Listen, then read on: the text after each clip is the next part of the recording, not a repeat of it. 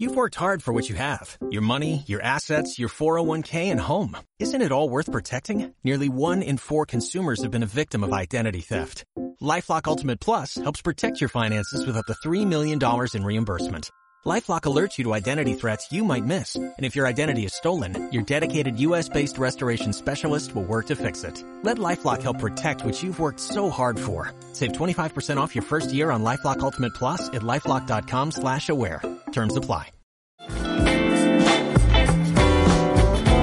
A partir de este momento escucharás al aire con el pastor con lo más actual de la música cristiana. Saludos, noticias y el consejo de la poderosa palabra de Dios con el pastor Samuel García. No te despegues.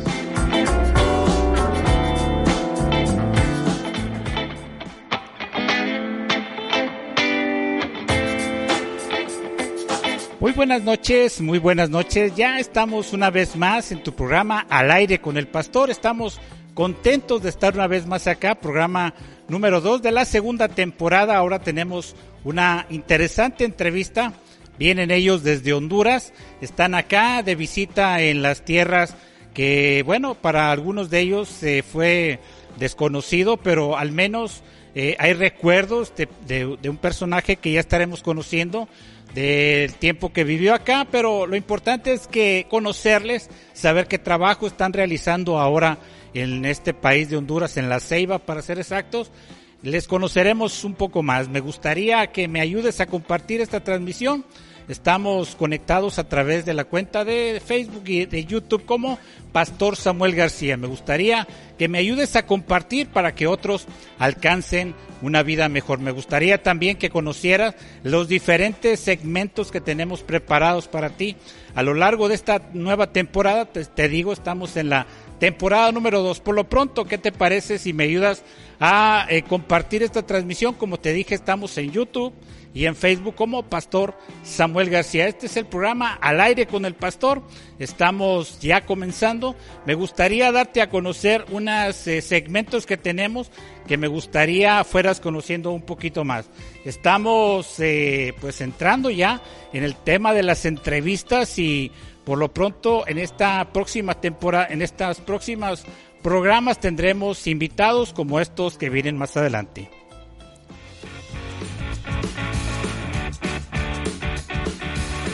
Así es, tendremos a Ismael Montes Jr. entrevistado a través de, esta, de este mismo programa. Estamos contactando al pastor, él está trabajando con las escuelas bíblicas de vacaciones a nivel nacional, está produciendo la música, está haciendo los videos, está haciendo muchas cosas, está grabando las canciones y me gustaría abordar un poco más el tema de lo que él está haciendo precisamente para la infancia, para los niños, para estas escuelas bíblicas de vacaciones a nivel nacional. También tenemos, eh, tendremos con nosotros a Leo de la Rosa. Leo de la Rosa hace un año exactamente, lo acabo de mirar en Facebook. Hace un año estaba casi a punto de morir, estaba enfermo de COVID, este hermano que tiene el grupo musical eh, Gospel 316. Le conocimos acá en Guadalajara, le hemos visto en otras ocasiones Ahora le vamos a traer a través de las entrevistas para conocer no solamente su punto de vista acerca de la música, sino también la experiencia que tuvo al estar cerca de la muerte. Estos son los eh, elementos que tenemos y también tenemos un nuevo segmento llamado La Mera Verdad. Ahí te vamos a contar noticias, pero en realidad te vamos a decir la mera verdad. A veces hay fake news, a veces hay noticias que no son verdad, hay noticias que solamente vienen a robarte la paz y la calma que tienes en tu corazón, pero nosotros te vamos a decir acá la mera verdad. Así es de que este es el, eh, los segmentos que tenemos. Vamos a esta pausa comercial y enseguida regresamos. Este es tu programa al aire con el pastor. Ya están los invitados con nosotros. ¿Qué te parece si me ayudas a compartir? Te acomodas ahí donde estás y comenzamos a eh, este, esta pausa comercial.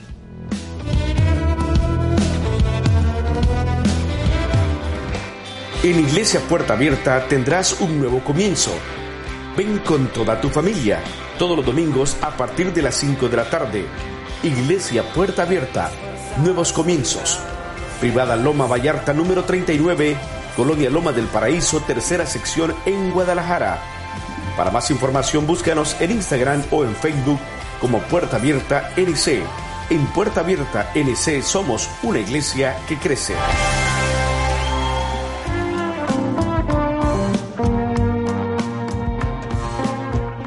Comuníquete con nosotros al WhatsApp 33 19 44 90 40. Queremos escucharte. Envía tus saludos, comentarios y testimonios. 33 19 44 90 40.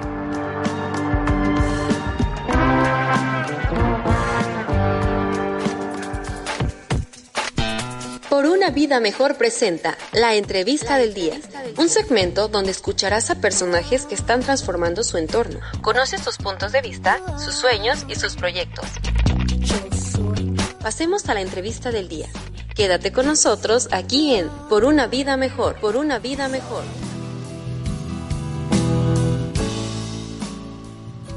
Bueno, ya estamos acá en el programa Al aire con el pastor, lo prometido es deuda. Está con nosotros la familia, yo le llamo familia misionera, porque desde el papá, mamá e hijos también están incluidos en este trabajo. Estamos precisamente con la familia Philpot, dije bien.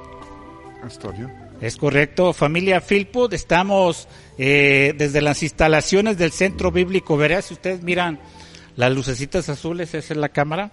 Me gustaría que pudiéramos de dar a conocer a toda la gente que nos está mirando o que mirará este video posteriormente, precisamente platicar acerca de sus vidas. Me gustaría quizá platicar lo que yo sé de ustedes, pero se oiría mejor o estaría mejor que ustedes nos platicaran.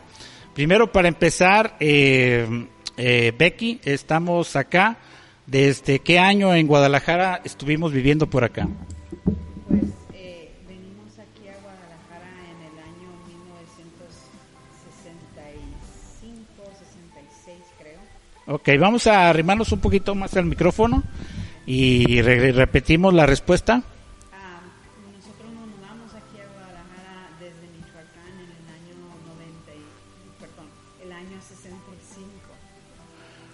Del año 65. Llegaron acá a México y están trabaja estaban trabajando a las bajo el cuidado, en este caso, del hermano más conocido como Miguel, Miguel Heinz, como familia misionera, en este caso. eh, eh, así empezó esta, esta travesía de nuestra hermana Rebeca, de nuestra hermana Becky, que comienza a no solamente a vivir una vida eh, dentro de una iglesia o dentro de una familia cristiana, sino que también viene a ser parte importante en la vida no solamente de Miguel, sino también de Karen, Karen Heinz, que eh, qué tan bueno, yo creo que aprendiste mucho acerca de lo que ellos hacían.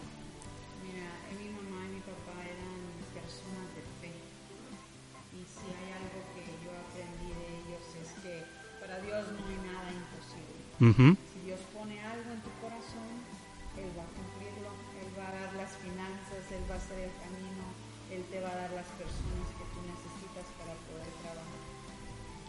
Ok, ah, hay, hay este, una historia larga en esta historia del hermano Miguel, la hermana Karen, pero nos, con- nos concentramos en, este, en esta entrevista acerca de la familia que formaste, en este caso con Darel.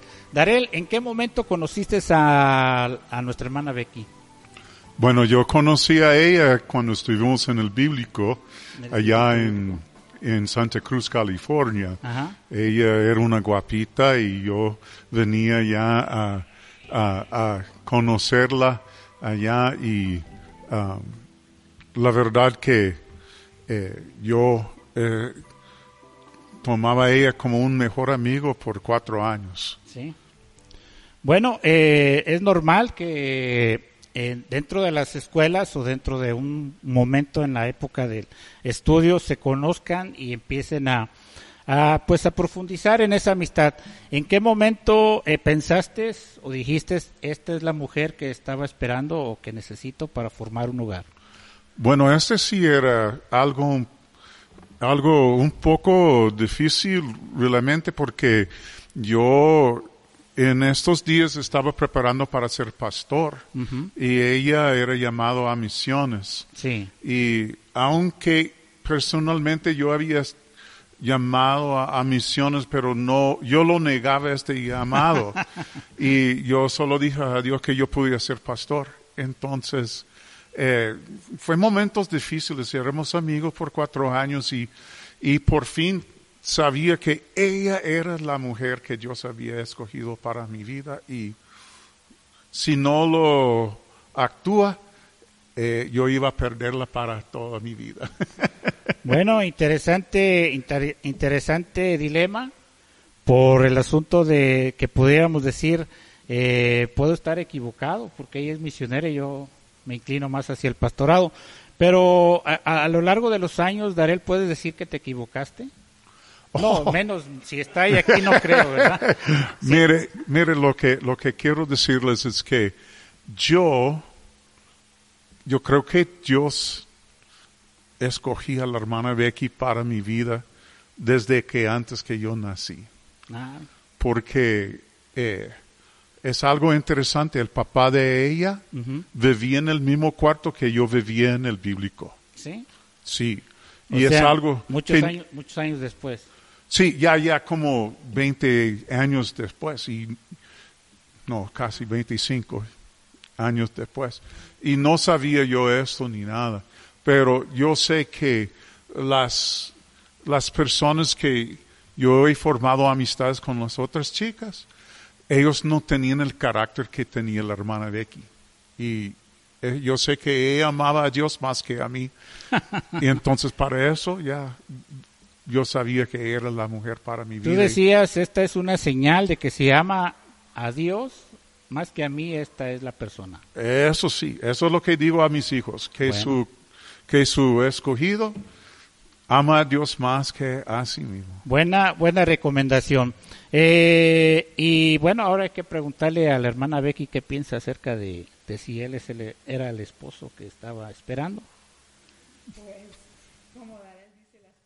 las cosas eran un poco difíciles porque eh, incluso salimos unos días y, y este y luego yo estaba trabajando en una eh, de consejería en una línea de suicidio y él vino a decirme que ya no podía estar conmigo porque yo iba a ser misionera y él iba a ser pastor. Entonces ahí en ese cuarto rompió mi corazón y cuando llamaban las personas ya estaba llorando. Pero eh, pasaron dos años y, y cuando él regresó, eh, dijo, yo creo, yo estoy abierto. Pues yo le dije, yo no he cambiado de parecer. Dios me llamó para ser misionera. Y entonces, incluso antes de que nos casamos, eh, eh, todavía él insistía en que él iba a ser pastor y yo, yo tomé tres meses apartándome, orando, que Dios me diera una palabra específica, que esto era el plan de Dios para mi vida. Aunque yo, yo lo amaba y estaba enamorada de él, pero yo quería lo que Dios quería para mi vida.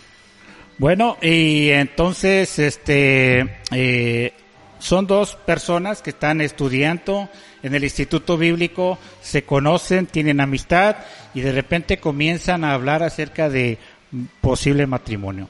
Me gustaría eh, sacarme esta duda que tengo, quizá es el orden en que necesitamos eh, plantearle al público. La pregunta es, ¿cómo conocieron de Dios? Obviamente nuestra hermana Becky estuvo por muchos años en una familia misionera, en una familia cristiana, pero indudablemente que cada persona en el, en el universo, en el mundo, necesita conocer a Jesús personalmente.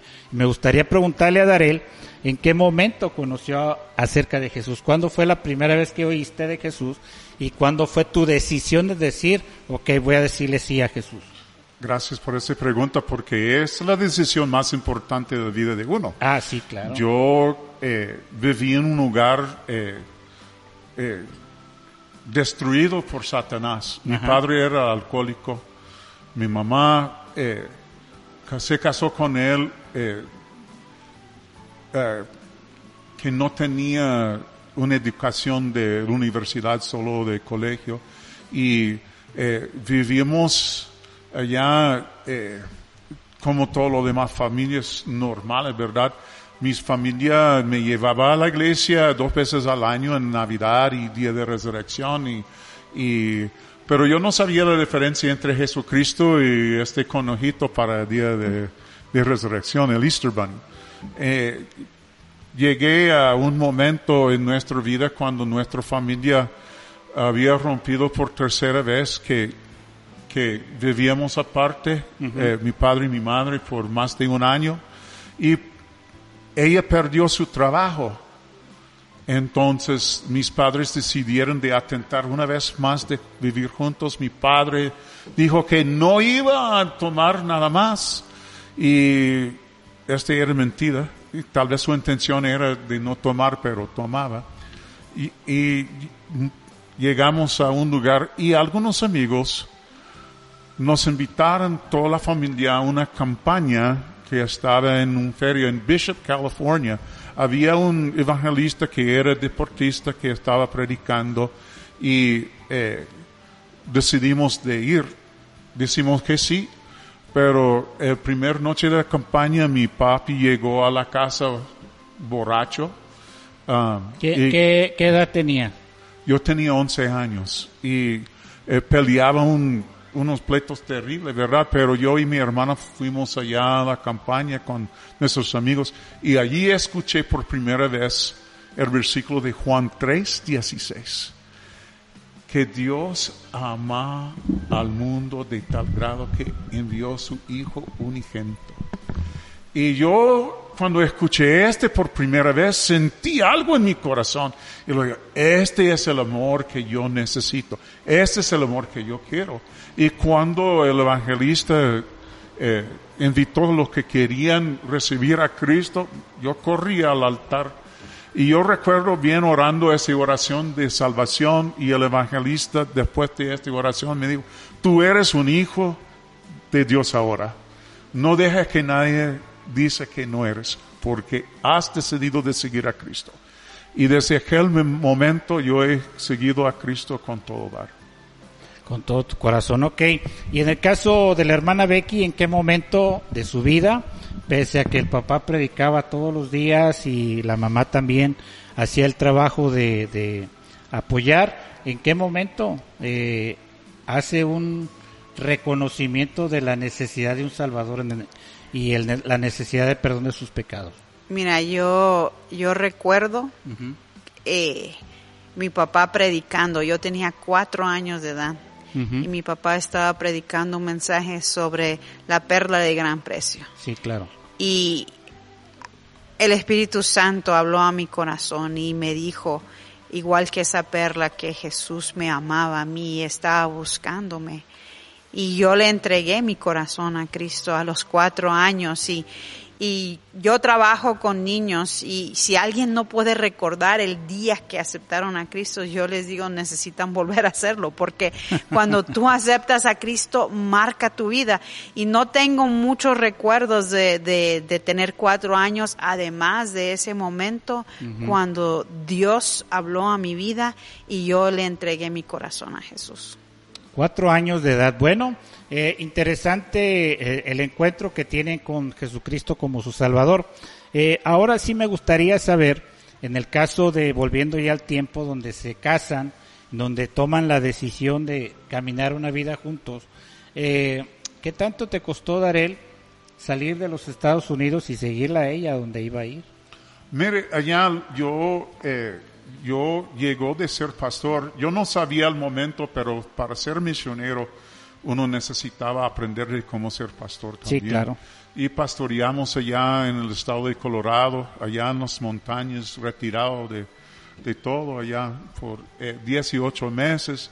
Y cuando Dios me dijo de salir de esta iglesia, lo, lo renuncié y, y, y me fui a Denver, Colorado, donde nació mi primer hijo. Y hermano Miguel vino ah, por el nacimiento de nuestro primer hijo. Y él me dijo, bueno, está buscando iglesia ahorita, ¿por qué no vayas a Honduras por un año y conocer el campo misionero? Venga allá a trabajar conmigo un año. Y así decidí, no, esto es lo que Dios decía que sí, entonces venimos. Fueron a, fueron a Honduras y la hermana Becky, ¿cómo se puso?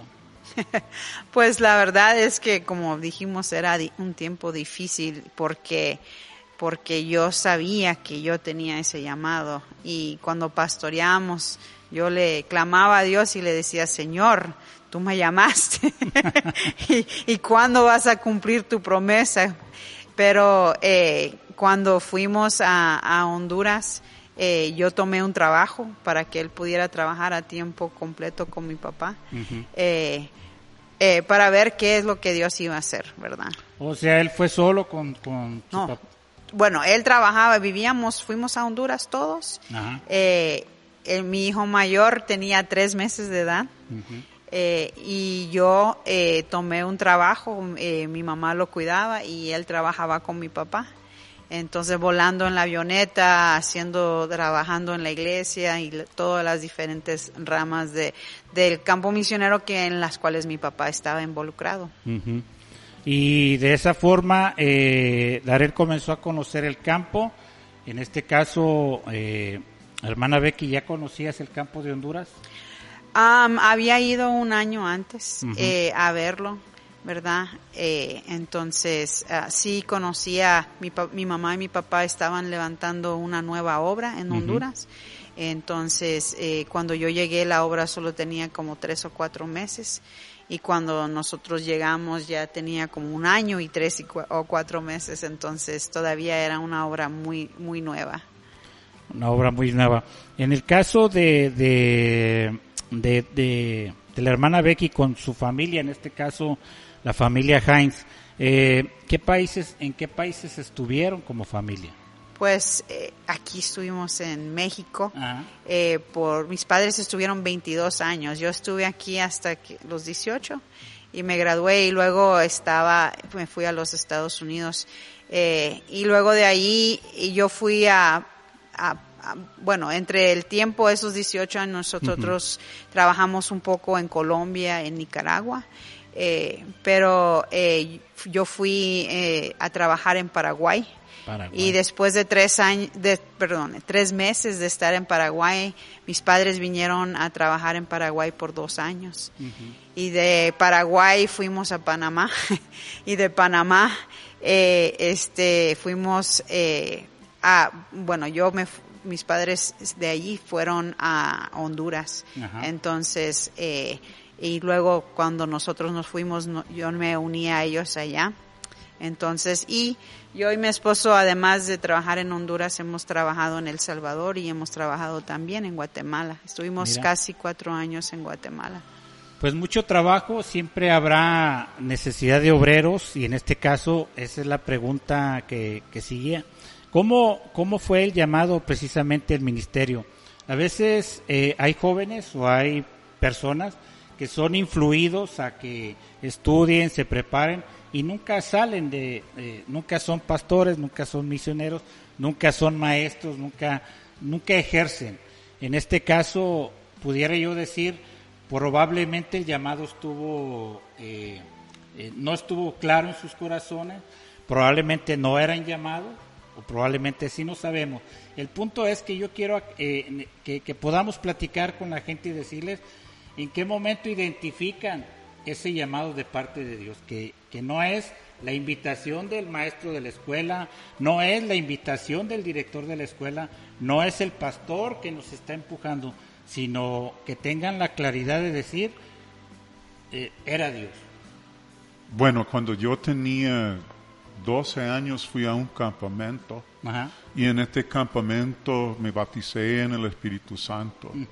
También en uno de los cultos allá en el campamento ah, predicaban sobre misiones y el predicador era una mujer. Ella dijo, tal vez hay algunos de los niños que sienten que Dios está llamando al campo misionero. En aquel momento yo sentí el Espíritu Santo mover en mi corazón, pero dijo, no, Señor, yo no puedo ser un misionero.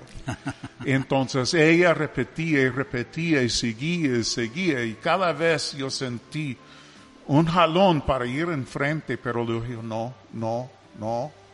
Y finalmente ella, ella hizo un llamado para los que querían ser pastores. Entonces yo, ah, eso sí puedo hacer. Me fui adelante, dediqué mi vida ya a ser un pastor. Eh, yo sentía el, el llamado, pero de niño yo no entendía exactamente lo que Dios estaba llamándome. Pero yo era convencido que yo necesitaba prepararme para ser un pastor. Y este era la misericordia de Dios cuando yo dijo no. Él solo dijo, está bien, pero vamos a ir paso por paso. Claro. Entonces, era en Honduras cuando me habló claramente que él quería que yo cambio allá a ser un misionero. estuvieras allá.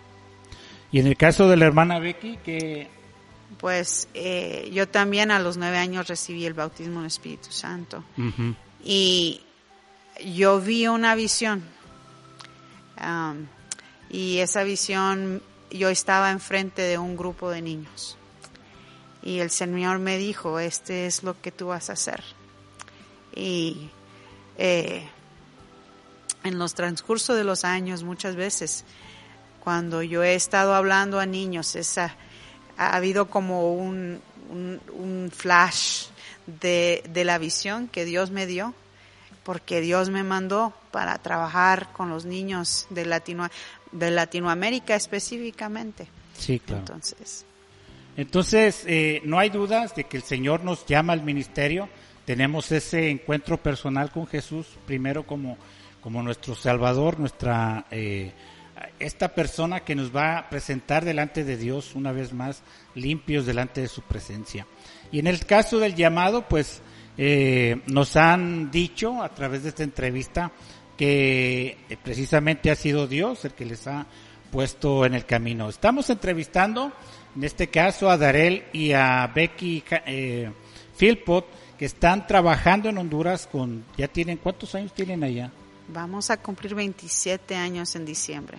27 años en diciembre, 27 años se dice fácil, pero 27 años precisamente dependiendo de la mano de Dios. Amén. Y para eso tendría que hacer la siguiente pregunta y decirles cómo precisamente en palabras, en, en testimonios, cómo han visto el respaldo de Dios allá en esas áreas.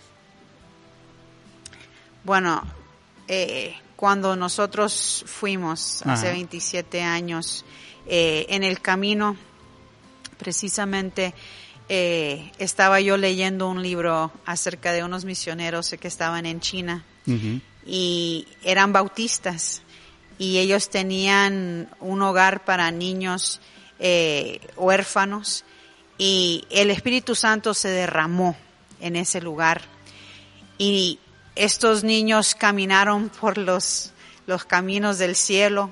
Dios hizo grandes cosas en este lugar y en mi corazón yo sentí que, Señor, eso es lo que yo quiero. Yo, yo no quiero ir a entretener los niños con títeres, payasos, son buenas herramientas, pero yo quiero ver el poder de Dios manifestado en las vidas de estos niños. Y yo le clamaba a Dios y le decía, Señor, eso es lo que quiero. Señor, pero no sé cómo. Y yo decía, Señor, yo quiero que tú te manifiestes grandemente en los niños. Y él, en ese instante, como que fuera tu voz en este momento, me dijo, yo le decía, Señor, yo no sé. Y él me dijo, pero yo sí sé.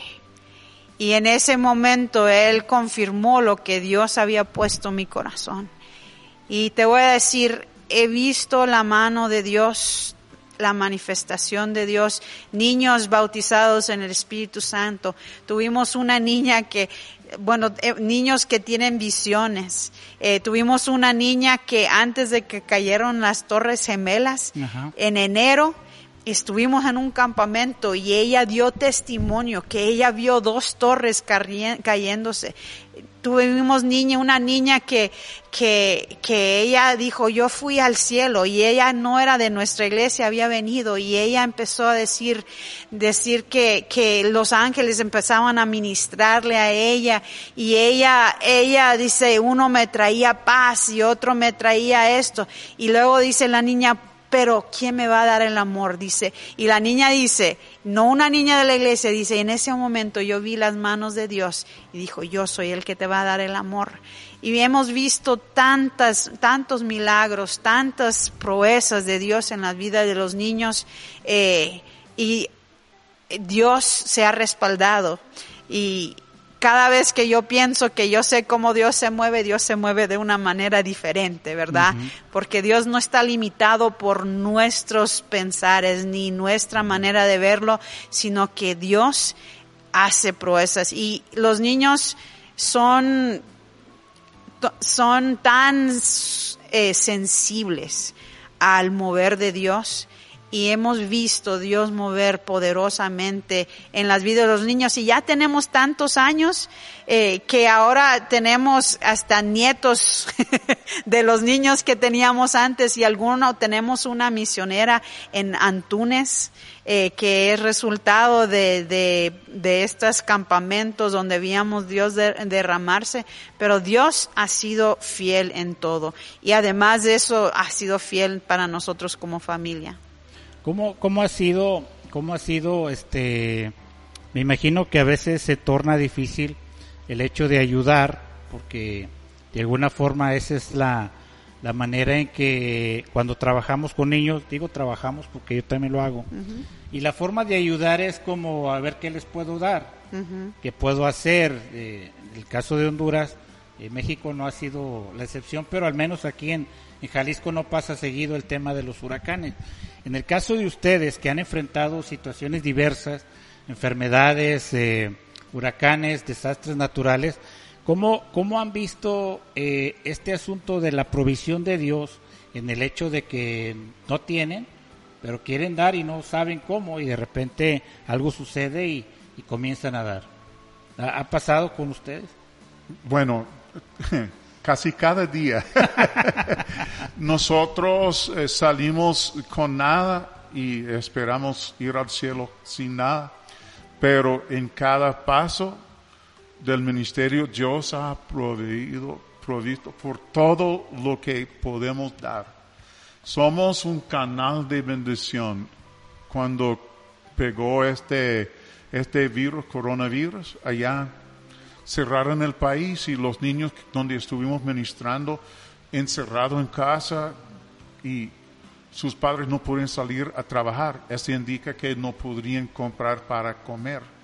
Entonces, no, no sabíamos cómo lo íbamos a hacer porque no, no tuvimos ni un centavo para comprar comida para ellos. Pero el deseo Dios sembró en nuestra vida de darles de comer. Ok, buscamos forma de comprar frijoles. Alguien nos ofreció ayuda para comprar frijoles. Compramos un poquito y de repente estuvimos comprando toneladas. Y no tuvimos ni un centavo para hacerlo, pero Dios lo suplió en cada semana y hasta el frijolero dije, no, no, si no puedes pagar, no importa. Siempre hemos pagado, pero ya Dios nos ha dado gracias en los que sufren arroz y frijol y ¿Cuántas semanas éramos? 37 semanas dimos comida a entre 200 y 300 familias eh, y fue de, de, lugares donde ni imaginábamos que personas iban a ayudarnos eh, con, con este reto, pero Dios lo puso en sus corazones. Bueno, interesante, interesante que el hecho de, a veces es eh, hay gente que no lo entiende, que en una mano recibes y solamente es para darla con la otra. Y eso es lo que Dios está esperando cuando hay necesidad, cuando la sociedad lo requiere. La iglesia viene a ser parte fundamental en esta sociedad. Me, me alegra el corazón, me, me están ministrando con lo que están diciendo, la forma en que Dios provee para las necesidades, no solamente de la familia, sino también para la gente a la que se está trabajando. Y en este caso, hablando de la familia, nos acompañan eh, dos personas más que vamos a estar más adelante entrevistando, pero por lo pronto preguntarles, este, en estos 27 años, 27 años de estar trabajando en Honduras, ¿cómo ha crecido su familia y cómo ha, ha estado su familia integrándose a este trabajo? Pues la verdad es que nuestro ministerio ha cambiado cuando nosotros fuimos hace Ajá. 27 años. Eh, nuestro hijo mayor tenía siete años y nuestro segundo hijo tenía tres años y, y este, y pues siempre, los dos son varones y nosotros siempre habíamos deseado una niña, ¿verdad? Eh, pero nuestros niños desde inicio, cuando yo era niña, mi papá me decía, si Dios me ha llamado a mí, entonces nosotros somos una familia Dios te ha llamado a ti también. Entonces yo con los mis hijos les dije los mismos. Si Dios nos ha puesto aquí no es por accidente. Entonces nuestros hijos se incorporaron eh, desde un inicio, desde chiquitos, eh, de diferentes formas. Eh, creo que Brandon fue payaso, Nicole fue payasita, eh, trabajaron con títeres, eh, ayudaban con los cantos eh, y como familia nosotros ministramos eh, hasta que empezaron a ya crecer y ya empezar a ir a estudiar y cada uno que se fue, bueno, vamos a reinventarnos, a ver cómo vamos a trabajar con familia. Y ahora eh, pues solo tenemos uno en casa, eh, este, pero Dios es fiel y este estamos eh, seguimos ministrando y Dios sigue dando eh, las oportunidades para, para compartir a Cristo con los niños específicamente. Además trabajamos con jóvenes y, mujeres, pero eh, siempre el, lo que Dios ha puesto en nuestros corazones como prioridad son los niños. Bueno, me gustaría hacer una pausa comercial para poder este, entrevistar a estos jóvenes que están acá con nosotros. Eh, recuerde, estamos entrevistando a los a la familia misionera que está en Honduras, familia Philpot. Están allá desde hace 27 años, comenzaron el trabajo en Honduras. Vamos a esta pausa comercial y enseguida regresamos. Desde tu programa al aire con el pastor. Ayúdame a compartir. Estamos en Facebook y en YouTube como Pastor Samuel García. Enseguida regresamos.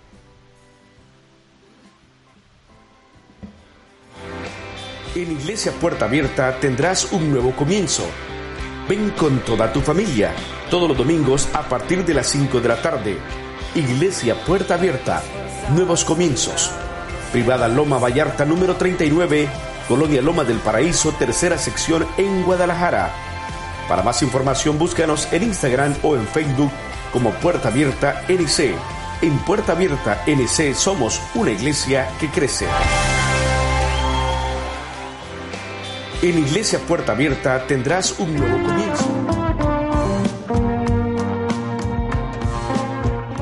Comunícate con nosotros al WhatsApp 33 19 44 90 40. Queremos escucharte. Envía tus saludos, comentarios y testimonios. 33 19 44 90 40.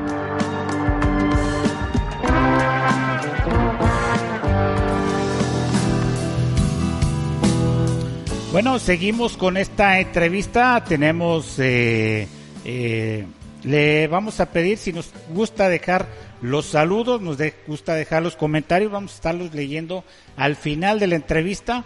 Estamos con la familia Philpot, estamos desde el Centro Bíblico Berea entrevistándolo, están de visita con nosotros acá y pensé a bien invitarles, así es de que estamos eh, eh, tratando de averiguar qué están haciendo allá y cómo lo hacen, porque igual nosotros estamos acá en Guadalajara trabajando con niños y también nos interesa aprender, conocer de otros ministerios que ya, en este caso, tienen 27 años. Y tenemos acá con nosotros a Brandon, Brandon. y Nicole.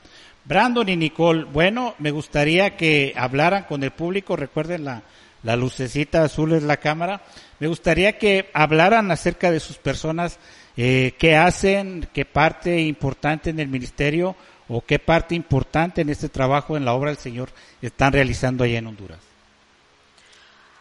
Ah, bueno, yo estoy trabajando con mis padres. Yo estoy el líder de jóvenes. Tengo hasta normalmente 30, 40 jóvenes semanalmente.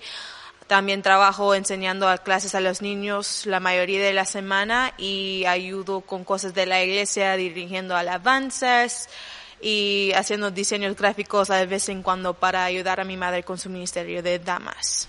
¿Y qué tanto se batallaste con el español, en este caso en Honduras? Bueno, yo nací en Honduras, pero me tomó mucho tiempo para entender um, el español, entonces ahorita estoy en el problema de entendiendo el español mexicano, entonces si me trabo es por eso. Okay. Ok, el problema somos los mexicanos ahora. No, no, no, no, no, no, no. Ok, uh, eh, entiendo esa parte de, de, nacer en un país y tener una familia que generalmente, si no el 100%, casi es la mayor parte del tiempo se habla, en el caso, en este caso de ustedes, el inglés. Eh, pero ¿qué tanto socializas tú? ¿Qué tanta problemática tienes tú para poder acercarte a estos eh, aproximadamente 30 jóvenes que tienes cada semana? Bueno, depende de la persona, pero para mí yo solo río y mis jóvenes se gozan cuando yo hago un error español. A mí me corrigen, pero yo lo dejo así porque, o sea, si se gozan un poquito, tal vez recuerdan lo que estoy tratando de decir. Sí, claro. Entonces, para mí cuando era niña no socializaba, socializaba tanto, ah, estaba estudiando en casa, pero sí intenté un poco. Lo más que he crecido, lo más que estoy afuera con las personas, ah, yo digo que yo aprendí español de calle, más que nada, entonces... No, ese es el bueno. sirve, sirve. Sí, claro. Y en el caso de Brandon, ¿a qué nos dedicamos? ¿Qué hacemos? Ya, pues ah, ahorita estamos en, estamos levantando un ministerio para la comunidad online. Entonces ah, tratamos la mayoría con gamers, uh, pero estamos también dando enseñanza y discipulado a las personas que han entregado su vida a Cristo por medio de ese ministerio. Estamos haciendo el discipulado para ellos. Uh, tenemos personas desde Corea, tenemos personas en Europa, tenemos personas a través de todos los Estados Unidos y tal vez después de hoy en la noche tengamos personas aquí de México también. Ah, qué bueno. Bueno, eh, indudablemente que el Internet se vuelve una herramienta precisamente para proyectar eh, a veces decimos en Internet encuentras todo y la mayoría de las cosas malas, pero eh, cuando encontramos en este caso eh, lo que estás haciendo, en, lo que estás haciendo a través de Internet, pues también es un medio de, de presentar a Jesús como, como no la opción, sino como el único camino. En el caso de tuyo, Brandon, ¿cuánto tiempo tienes trabajando con esto? Yo comencé oficialmente desde julio del año pasado en esto. Entonces ya vamos a cumplir un año en casi un mes. ¿Y cómo, cómo fueron? Eh, eh, tendría que preguntarte, ¿cómo fue tu acercamiento a las cosas de Dios? ¿Cómo fue que escuchaste por primera vez acerca de Jesús? Yo escuché de Jesús en la escuela dominical, pero yo esperé hasta llegar a mi casa Ah, y cuando, porque yo no, no entendía exactamente cómo era. Yo sentí algo en mi corazón. Yo sabía que tenía que entregar mi vida a Cristo.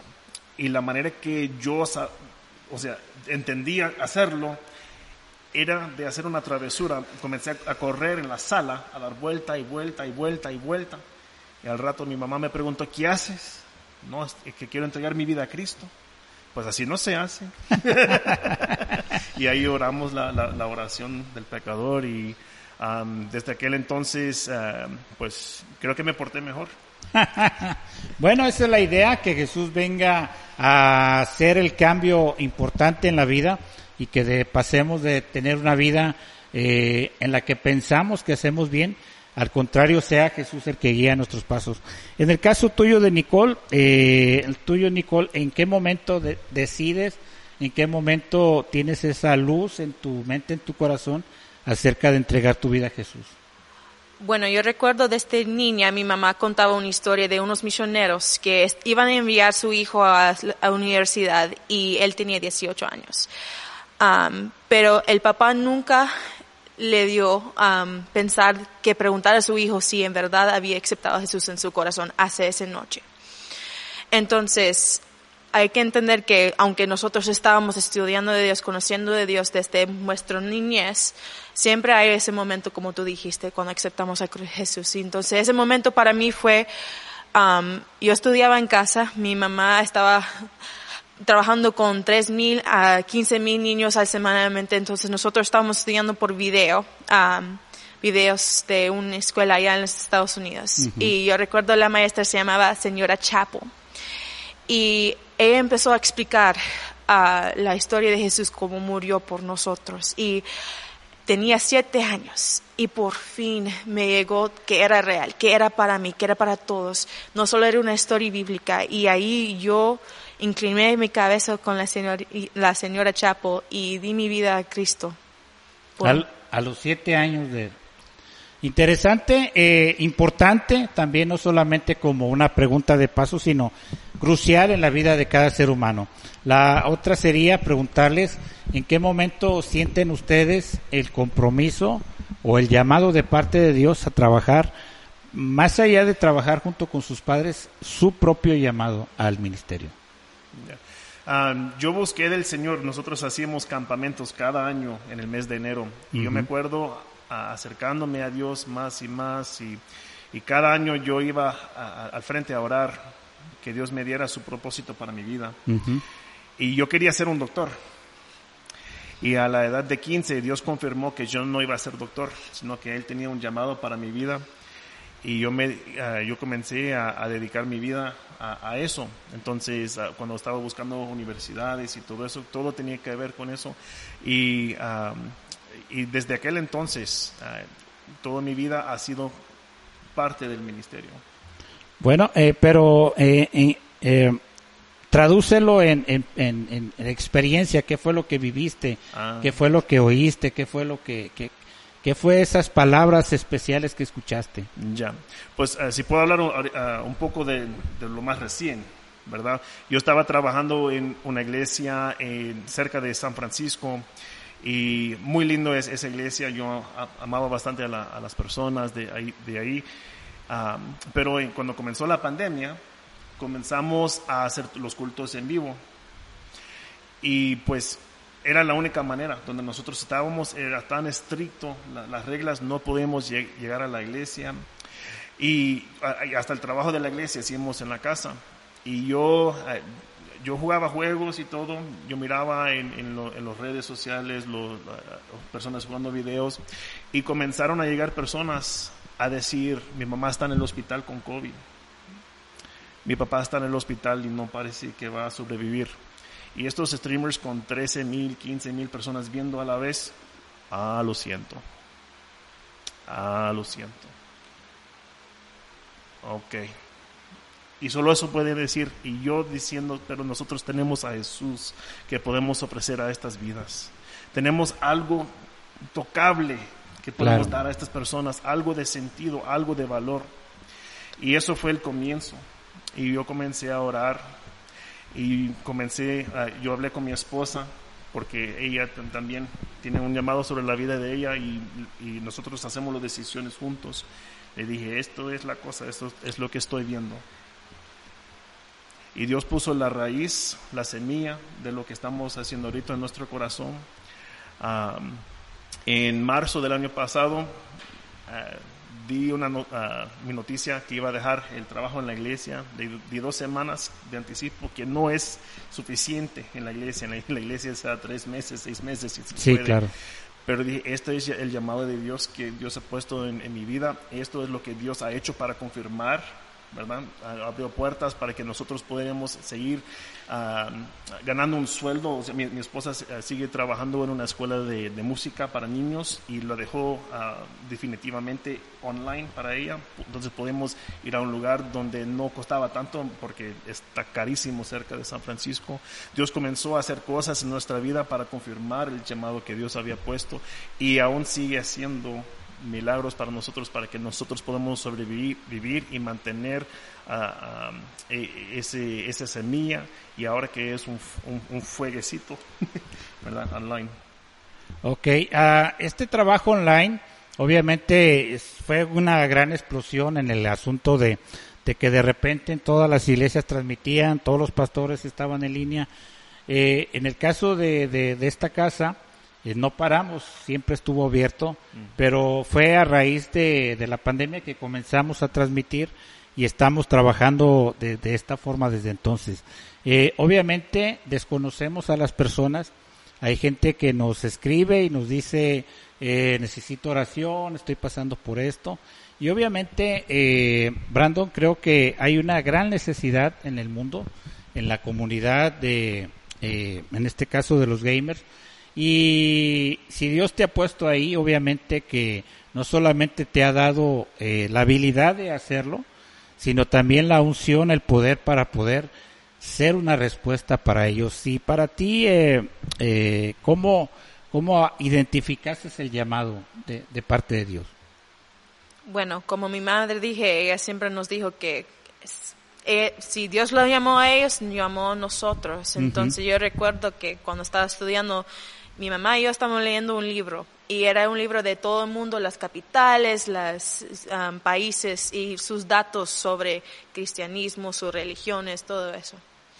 Y yo recuerdo que llegamos a una página que de Bangladesh y ahí dijo que solo un por ciento de todo de la ciudad capital de Dhaka que solo un por ciento era cristiano.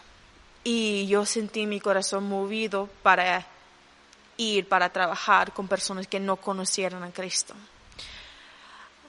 A través de los años sirviendo en la iglesia y con mis padres, yo tenía 18 años y antes que me fui a la universidad, yo recuerdo orando en la iglesia, normal, y Dios me dio una visión de niños alrededor, me hincados orando a Dios y había una niña que se paró y me agarró de la mano y me dijo, tú me traíste aquí.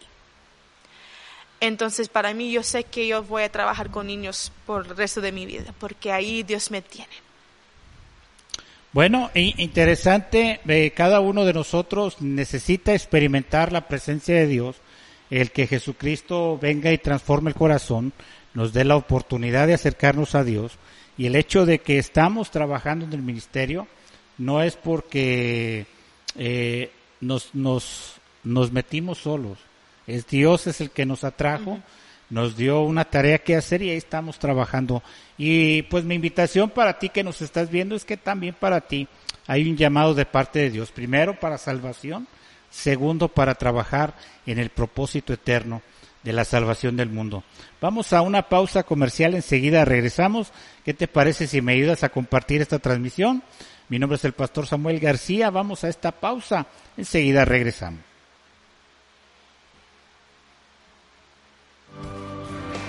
En Iglesia Puerta Abierta tendrás un nuevo comienzo. Ven con toda tu familia, todos los domingos a partir de las 5 de la tarde. Iglesia Puerta Abierta, nuevos comienzos. Privada Loma Vallarta número 39, Colonia Loma del Paraíso, tercera sección en Guadalajara para más información búscanos en Instagram o en Facebook como Puerta Abierta NC. En Puerta Abierta NC somos una iglesia que crece. En Iglesia Puerta Abierta tendrás un nuevo comienzo. Ven con toda tu familia, todos los domingos a partir de las 5 de la tarde. Iglesia Puerta Abierta, nuevos comienzos. Privada Loma Vallarta número 39 Colonia Loma del Paraíso, tercera sección en Guadalajara. Para más información búscanos en Instagram o en Facebook como Puerta Abierta NC. En Puerta Abierta NC somos una iglesia que crece.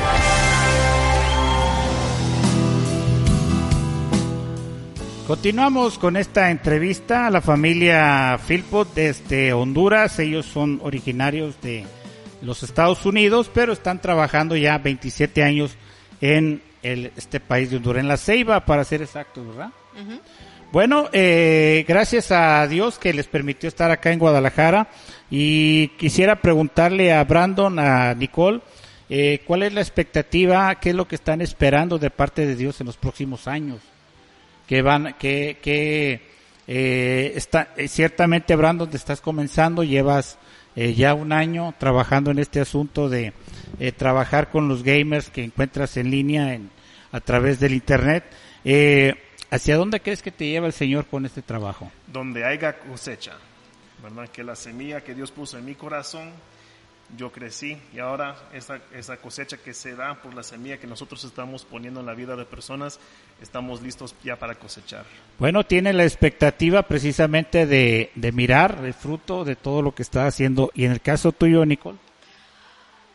Bueno, nosotros hemos siempre vivido que donde Dios llama, ahí estamos. Entonces, yo espero que yo esté trabajando con niños los próximos 5, 10, 15 años pero yo no sé dónde Dios me va a llevar entre eso, si aquí en Honduras, si donde Él quiere, donde Él llama, yo quiero estar. No importa que sea otro idioma, otro país, otra, otra cultura, otra... Bueno, si Dios me llama, Él provee, porque para lenguajes, como obviamente entienden, yo no soy bueno, pero si Él me llama a otro país con otro lenguaje, voy a tener que aprender, pero Él me va a ayudar.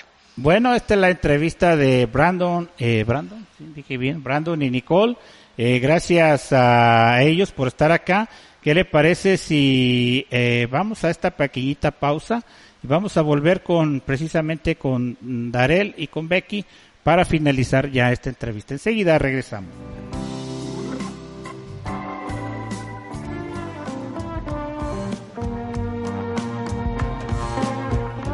Comuníquete con nosotros al WhatsApp 33 19 44 90 40.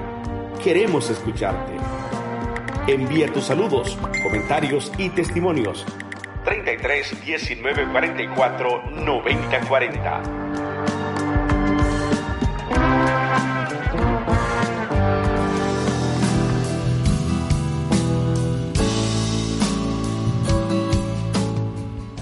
Ya estamos de regreso y están con nosotros papá y mamá de la familia Filpo. Estamos contentos de tenerlos acá con nosotros. Ellos están trabajando actualmente en Honduras, tienen 27 años estando allá. No se equivocaron, no fue un sueño equivocado, fue Dios el que les llamó y les tiene allá y hasta ahora les ha sostenido. Me gustaría preguntarte, Darel, eh, ¿cuánto tiempo más crees que vas a estar ahí en Honduras? hasta, hasta que me echaran fuera o hasta que Dios me llama a otro país. Allá yo, yo no tengo planes para jubilarme. ok, eh, eh, eso da pie a la siguiente pregunta, eh, antes de que le diga a la hermana Becky. Preguntarte a ti, Darel, este, precisamente dices no hay eh, hasta que nos echen. ¿Qué, ¿Qué problemáticas o qué problemas difíciles se han encontrado en Honduras precisamente por ser la, por tener la, la, nacionalidad que tienen, por la pandemia, como ya dijeron, cerraron todo. ¿Qué trabas o qué problemáticas han encontrado en los últimos dos años?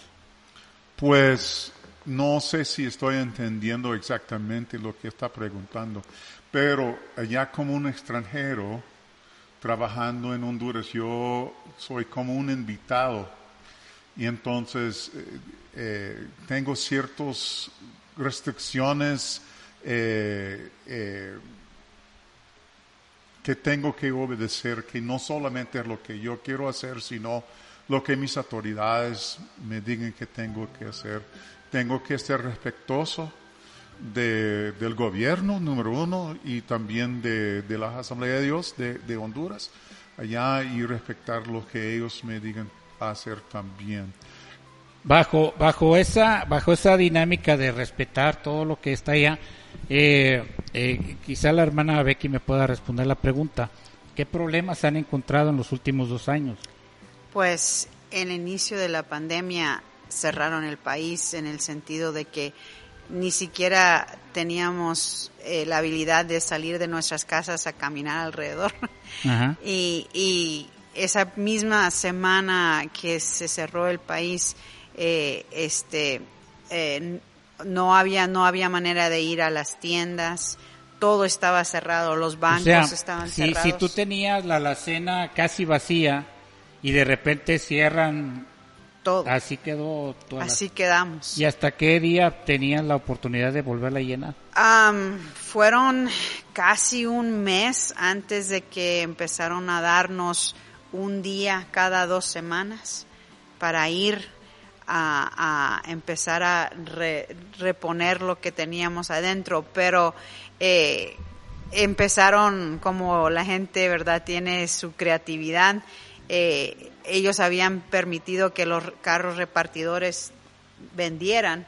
Entonces ellos empezaron a recorrer eh, las vecindades y podíamos comprar directamente de los carros porque cuando, cuando cerró no, nosotros eh, no, no, no eh, hubo tanto pánico el día antes de que cerraron que no había manera de entrar a comprar. Y entonces cuando cerramos, como la mayoría de nuestros niños eh, viven en hogares que eh, los papás trabajan de día a día, o sea, se les trabajan un día, se les paga un día. Sabíamos que, que los niños no, no iban a tener comida y habíamos tenido un campamento y eh, habíamos Dios había puesto en nuestros corazones hablar del temor y, y recuerdo eh, no podía ni dormir porque la voz de esta niña que yo les preguntaba cuál es su temor más grande y ella es ir a la cama con hambre. Entonces cuando todo cerró yo me puse delante del Señor. No, no podíamos salir, no había maneras de comprar, o sea, entonces cuando eh, no pasaron, no pasó ni la primera semana, cuando tres días después de que yo hice esa oración me llamaron, me dijeron, ¿puedes conseguir frijoles y arroz? Y yo le dije, pues yo no sé, no conozco a nadie de mayoría, pero vamos a ver qué vamos a hacer. Y Dios puso personas eh, por teléfono, decirle, y los mayoristas venían a nuestra casa, entregaban el producto. Fuimos a las autoridades, pedimos permiso para dar, que nos dieran algún papel porque eh, la policía, los militares estaban controlando todo y que nos dieran un permiso para que nosotros podríamos enseñarlo.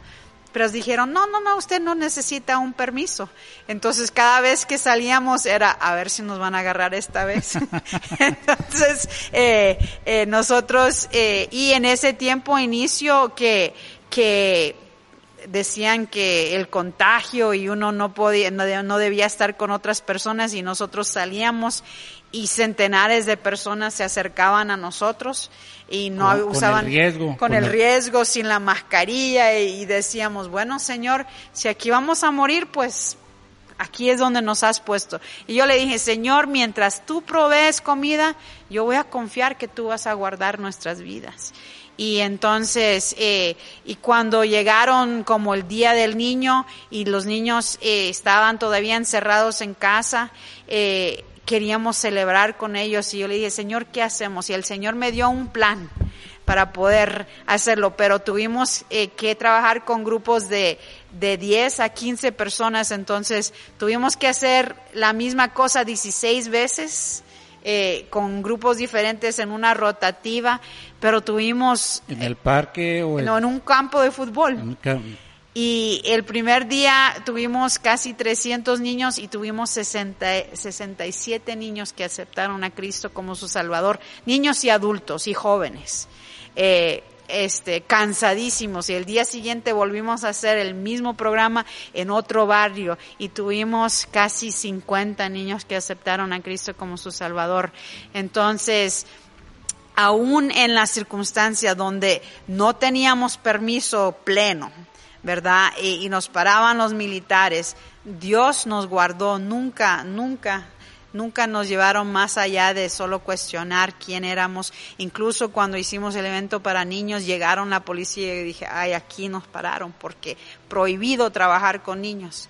Entonces, pero no hicieron nada y yo dije, gracias a Dios. Y en la segunda presentación aparecieron los periodistas y querían, porque no había ninguna actividad y de repente ven una, a una noticia y por favor déjenos entrevistarlos. Y le dije, por favor no nos entreviste porque si lo ponen en la televisión nos van a parar. Pues sí. Entonces, pero aún en medio de todas esas circunstancias y limitaciones, Dios nos dio la manera de trabajar y seguir adelante. Y no solo con los niños que ya eran de nosotros, nosotros teníamos 100 familias con niños, sino que eh, estuvimos con casi 300 familias semanalmente proveyendo arroz y frijoles para que ellos pudieran por lo menos tener eso en su familia y, y a raíz de eso eh, tengo estudios de grupo con mujeres, tenemos escuela dominical, todos los días de la semana estamos trabajando y, y ahí en el Honduras nosotros somos el último país, yo creo, en el mundo, por lo menos en Latinoamérica, que solo tenemos un mes desde que hemos, los niños se les ha permitido regresar a clases presenciales. Bueno, eh, me gustaría hacer una pregunta, eh, no eh, para quedar claro, me imagino que la gente ha de estar pensando probablemente lo mismo. Eh, cuando llega, eh, cuando llega a, a Honduras como familia, ¿había una congregación, había un templo, había...? Cuando llegamos nosotros, eh, mis, mis padres habían construido esa iglesia donde donde habíamos llegado, donde Darel había recibido, bueno, trabajando ahí es cuando recibió su llamado. Eh, fuimos a esta iglesia y eh, nos pidieron que nosotros hiciéramos una campaña de niños. Eh, en la iglesia solo había como 38 niños y entonces eh, Dios puso un plan en nuestro corazón y fuimos a las escuelas y invitamos los niños a un estadio y llenamos el estadio con cinco mil niños y de esos cinco mil niños empezamos a integrar los niños en la iglesia. En tres meses ya teníamos 300 niños en la iglesia. Entonces llegamos a tener más de 500 niños en el, en el culto de niños, pero primeramente estaba la iglesia ahí, ¿verdad? Ya había hermanos que, que ya habían sido preparados en la palabra y era solo el trabajo del Dios de seguir con el llamado que Él había puesto en sus vidas para que ellos se pusieron a trabajar con nosotros. Bueno, interesante que también durante esta pandemia, como lo platica la hermana Becky, eh, también esta iglesia cooperó, trabajó con ustedes en este aspecto. La mano, la mano eh, que, que se extiende para ayudar, para apoyar. Ciertamente Dios respalda a sus siervos, pero necesita una congregación que esté eh, lista, presta, dispuesta a estar apoyando. Y ahora, eh, ¿cómo está esta iglesia? ¿Cómo, cómo ha florecido a, pesar de la pandemia? Pues la verdad es que tenemos una iglesia invisible más que nada, porque eh, trabajamos, todavía no, no estamos en posición para poder transportar niños a un punto céntrico. Entonces, por eso estamos trabajando afuera y no sabemos hasta cuándo vamos a tener la libertad para hacer eso, ¿verdad? Pero, pero sin paredes tenemos bastante, tenemos eh, como 160, 180 niños, más 60 mujeres, más 40 jóvenes. Entonces, que vencieron, vencieron de alguna forma la, la limitación de las paredes. De las paredes. Tuvieron que, eh, las iglesias las cerraron, los templos los cerraron y dijeron, pues nosotros estamos acá para trabajar y continuaron trabajando. Así, fue. Eh, la pregunta obligada sería también es, ¿ya, ya, ¿ya abrieron los templos o todavía no los ya están abiertos los templos allá en Honduras, pero como nuestro ministerio más es hacia las niñas, todavía no han dejado permiso para transportarlos a un lugar céntrico.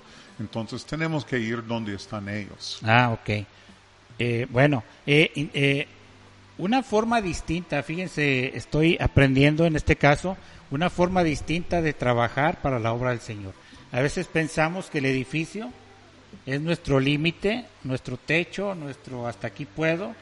Puedo 30, puedo 50, puedo 200 niños, pero a, la forma en que están trabajando, eh, al día de hoy, eh, ¿cuál es el número aproximado de niños que llegan eh, a atender cada semana? Es decir, aunque están en, cada día en diferente lugar, en conjunto, ¿cuántos niños serán en total? Como 160 180 niños eh, que están en, en esos lugares, no incluyendo los niños de la iglesia que llegan con sus padres, pero estos son niños que trabajan eh, estando y luego adolescentes nosotros los incluimos de 12 para arriba, entonces allí tenemos otros 40, 50 que se integran.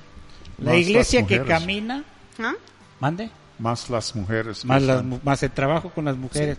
La iglesia que camina no se detiene por las paredes, no se detiene porque aquí vengan todos, también van a donde está la gente, en este caso van a donde está la necesidad. Eh, la pregunta eh, que me gustaría pudiera contestar con toda sinceridad, eh, ¿qué esperan en los próximos años del trabajo que están haciendo en Honduras? decía la hermana Becky hace rato, hemos visto nietos refiriéndose a que llegaron y conocieron una generación. Y que esos niños crecieron, ya después de 27 años crecieron, tuvieron hijos y ahora atienden a esos hijos de esos primeros niños. Eh, tras de todo el trabajo que están haciendo, ¿qué esperan mirar en los próximos años? Lo que, lo que yo espero más que todo es un gran mover del Espíritu Santo, comenzando con los niños, los adolescentes y hasta ya los adultos, pero primeramente con los niños. Y eh, eh, esto yo creo que es lo que Dios quiere hacer. Yo creo que estamos viviendo en el último cosecha y el Espíritu Santo fue dado allá el día de Pentecostés, que es celebración de la cosecha. Y yo creo que así es lo que Dios quiere hacer y esto es lo que lo queremos ver. Nosotros no queremos vivir en los milagros del pasado, queremos vivir en los milagros de hoy. En los milagros de hoy, en los milagros que Dios tiene preparado, en este caso en los niños, los adolescentes, jóvenes de Honduras. Becky, ¿qué es lo que quieres mirar en los próximos años? yo quiero ver más, que Dios, el Espíritu Santo sea más derramado sobre los niños, más poderoso, porque creo que los tiempos que vienen, nuestros niños necesitan el bautismo del Espíritu Santo, ellos necesitan esas experiencias en los altares, porque vienen días que van a ser difíciles, pero el Espíritu Santo está ahí para fortalecernos, para que podamos nosotros vencer las tentaciones, para que nosotros podamos vivir la vida, seamos santificados día tras día. Bueno, eh, estamos por cerrar esta entrevista. Gracias a usted que se conecta. Ya estamos casi la, rondando la medianoche acá en México. Pero quiero dar, dejarle este mensaje a usted que nos ve, nos escucha o que está a través de de esta plataforma y es que cuando Dios comienza a trabajar con los niños es precisamente porque se hace difícil trabajar con adultos. Y cuando un niño te recibe la palabra y cuando un niño escucha de las cosas de Dios, te cree todo lo que le puedes estar contando acerca de Dios. Estamos trabajando en la iglesia Puerta Abierta, ya tenemos dos años allá. Y eh, aunque hicimos el intento de trabajar con mujeres y comenzar a mirar por sus necesidades, orar por las problemáticas, muchas de ellas incluso con problemas psicológicos, afectadas, con tratamiento, con especialistas en este asunto. Comenzamos a trabajar con niños y comenzamos no solamente tal vez a saciar su hambre, sino también su necesidad de amor, su necesidad de esperanza, su necesidad de mirar que Dios quiere hacer algo con ellos. Me uno al, al pensar, al pensamiento, al trabajo que esta pareja, esta familia está haciendo en Honduras y decirle a usted que nos escucha que si como pastores, como ministros, damos la oportunidad a los niños, estamos diciéndole a una tierra virgen, estamos diciéndole a una tierra limpia, a una tierra que probablemente no está tan dañada como un adulto, a que reciba a Jesús como su suficiente esperanza, su suficiente salvador para perdón de sus pecados. Eh, la iglesia necesita despertar a tumbar esas paredes eh, eh, mentales, esas paredes espirituales que no nos dejan avanzar y poder llegar allá donde está la necesidad, allá donde está, Darel decía al principio, mi padre era un alcohólico que llegaba con muchos problemas a casa y hubo unos niños que dijeron sí a Jesús y la vida cambió. Creo que la historia se repite, pero en las familias de los niños a, a los que ahora se están visitando, en los barrios donde se está llegando con el Evangelio. Me gustaría eh, que pudiera apoyar a este ministerio que está trabajando en Honduras. Ellos están, como dice, eh, a lo que Dios les dé y a lo que Dios los mueva cada día. Cada día miran milagros, cada día ven que Dios suple. Usted también puede hacerlo. Puede buscar a Darel eh, Philpot en Facebook, puede buscar a Becky Philpot también en Facebook, puede contactarlos directamente a través de esa red social y decirles que están para apoyarles y no solamente dígale palabras, dígalo con pesos también, dígalo con dinero, dígalo con apoyo que pueden dar para ellos. Aunque el trabajo se torne difícil, cuando Dios llama, no puede, no puede haber una falla en esa lógica o en ese trabajo de que Dios va a apoyar y si usted es un medio en el cual puede apoyarles, pues qué bendición también para su vida. Vamos a hacer una pausa comercial, enseguida regreso para despedir. Gracias a ustedes por estar acá con nosotros, nos han dejado una gran enseñanza. Ya conocerán a mis niños este sábado, así es de que espero que puedan visitarnos allá y poder eh, platicar con estos niños y como decía la hermana Becky en una eh, en una eh, exposición con maestros, siempre hay un Armando y siempre hay un Juan Pablo en una iglesia que no se comportan y que son los niños que necesitan más amor. Enseguida regresamos. Este es tu programa al aire con el pastor. No le cambies.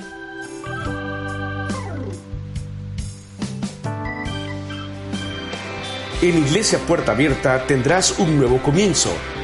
Ven con toda tu familia, todos los domingos a partir de las 5 de la tarde.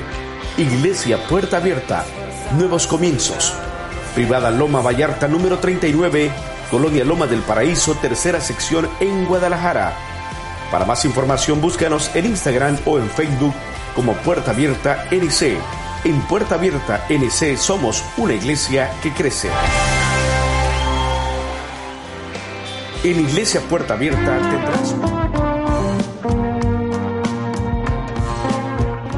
Comuníquete con nosotros al WhatsApp 33 19 44 90 40. Queremos escucharte. Envía tus saludos, comentarios y testimonios. 33 19 44 90 40.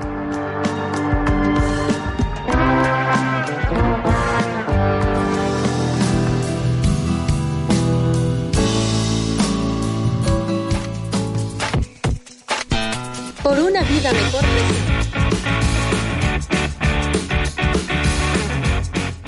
Ya estamos de regreso, este es tu programa al aire con el pastor, recordándole que tenemos otros segmentos que estamos trabajando para que usted tenga más eh, eh, entrevistas a través de este programa.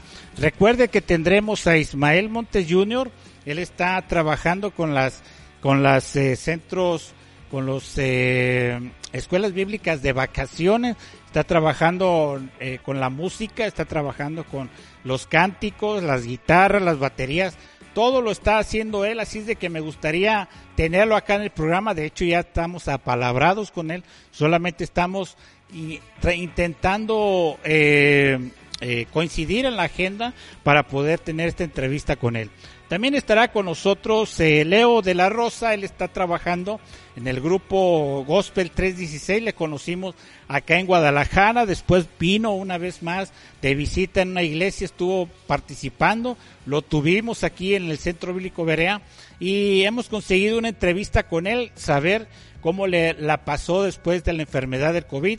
Hace un año, él decía en Facebook, en estos días decía, hace un año que estuve cerca de la muerte, estuve a punto de morir precisamente por esta enfermedad. Vamos a tenerlo acá con nosotros y también tenemos también tenemos noticias y estamos a través de la mera verdad. Acá le vamos a decir noticias, no que le tumben el ánimo, no noticias que le cambien su forma de, eh, de sentirse y se sienta aprisionado por escuchar malas noticias. Acá le vamos a contar la mera verdad. La mera verdad se la vamos a contar y nos gustaría que pudiera eh, acompañarnos cada vez que estuviéramos en este programa a través de las cuentas de Facebook, de YouTube, como Pastor Samuel García. Ahí nos va a encontrar. Vamos eh, entonces a despedirnos, pero ¿qué le parece si leemos los saludos? Eh, Mario García Navarro eh, desde Tepic, Nayarit, nos dice bendiciones eh, por tan bonita entrevista. La pastora Cookies de García también dice bendiciones. Lucy Chávez nos deja un saludo y dice bendecida noche a cada uno que se conectó, a Evangelina de León, Jorge Gallegos, Paloma Chávez, bueno, a varias personas que estuvieron a lo largo de este programa mirando la entrevista. Karina Gallegos también estuvo con nosotros, eh, este, mirando lo que estamos acá proyectando a través de estas plataformas. Gracias por haberse conectado con nosotros, gracias por el, el tiempo que ha brindado para con nosotros. Eh, gracias, eh, agradecemos a Estefanía que estuvo en los controles. Eh, gracias por eh, apoyarnos, Estefanía, en este trabajo. Mi nombre es el pastor Samuel García. ¿Qué le parece si nos vemos o nos escuchamos en la próxima transmisión? Dios le bendiga. Muy buenas noches.